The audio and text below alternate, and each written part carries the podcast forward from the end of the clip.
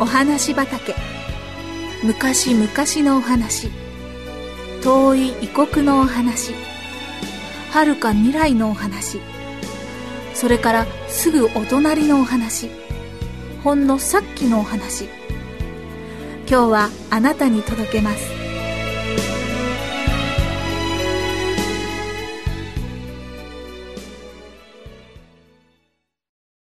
ルイ少年の願い。ルイ・ブライユ少年が展示の工夫を始めたのは12歳の時でした。今から180年ほど前の1821年のことです。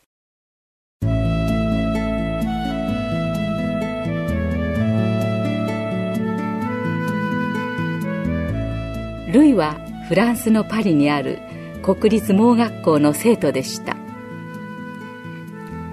その年の春バルビエという人が盲学校にやってきました。この人は軍隊で使うために暗闇の中でも読める字を考えた人です。そしてその字が目の不自由な人たちのためにも役立つのではないかと思ったからです。それは厚紙の裏から穴を開けてそのポツポツを指先で触って読むという方法でした。学校でもこの方法を生徒たちに習わせましたがなかなか覚えることが大変でしたしまた読むのにも時間がかかるのでそのうちにやめてしまいました。ところがその中でたった一人ルイ少年はこの方法を捨てませんでした。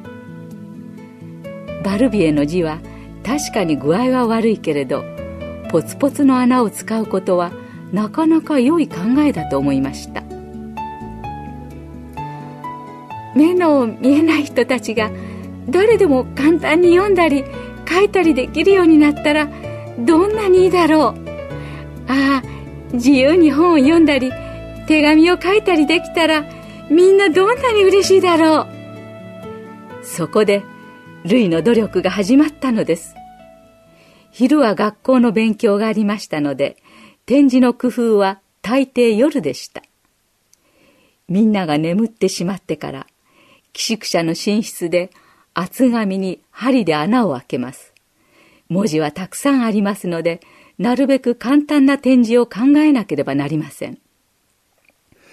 何度も何度もやってみては失敗しました。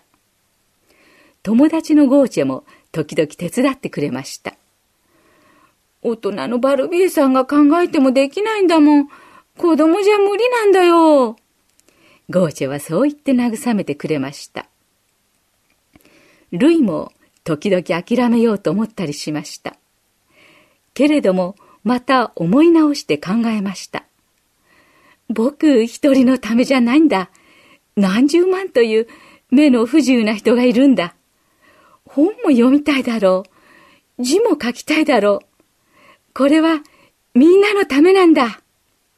そう思うと、また元気が出てきました。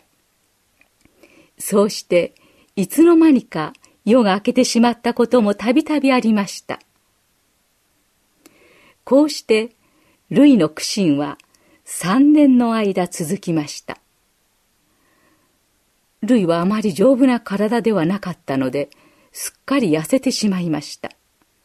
そして顔つきも大人びて見えました。けれども、ルイは熱心に展示を研究し続けました。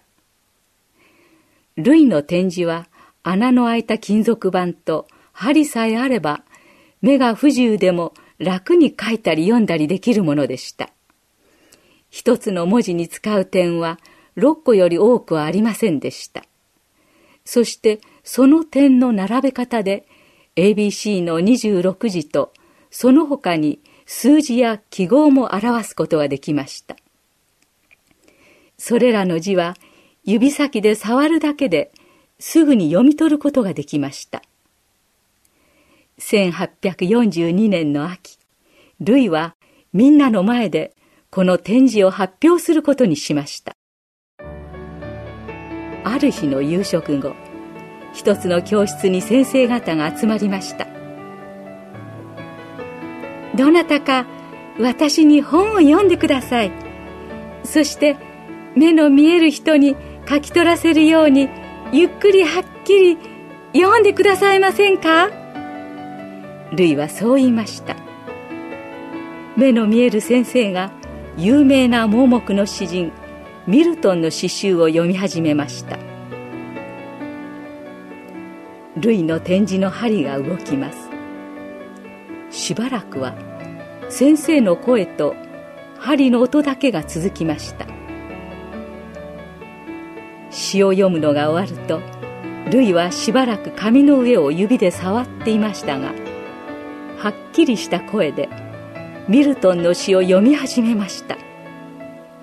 先生のテンポとほとんど同じ速さでこの詩は読み上げられたのです。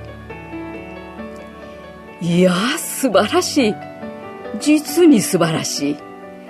たった一つの間違いもなかった。先生はルイの肩に手をかけて言いました。ルイは感激に胸が詰まって声も出ませんでした。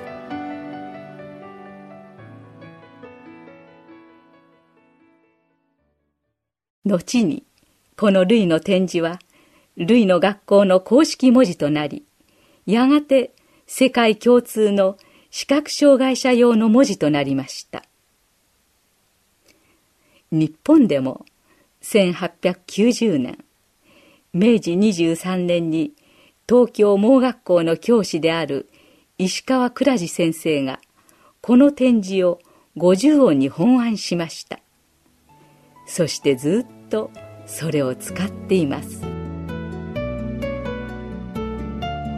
ルイ少年が自分のためだけではなく大勢の目の不自由な人のために世の更けるまで考えた努力はこうして世界の視覚障害者のための光となって今も輝いているのです。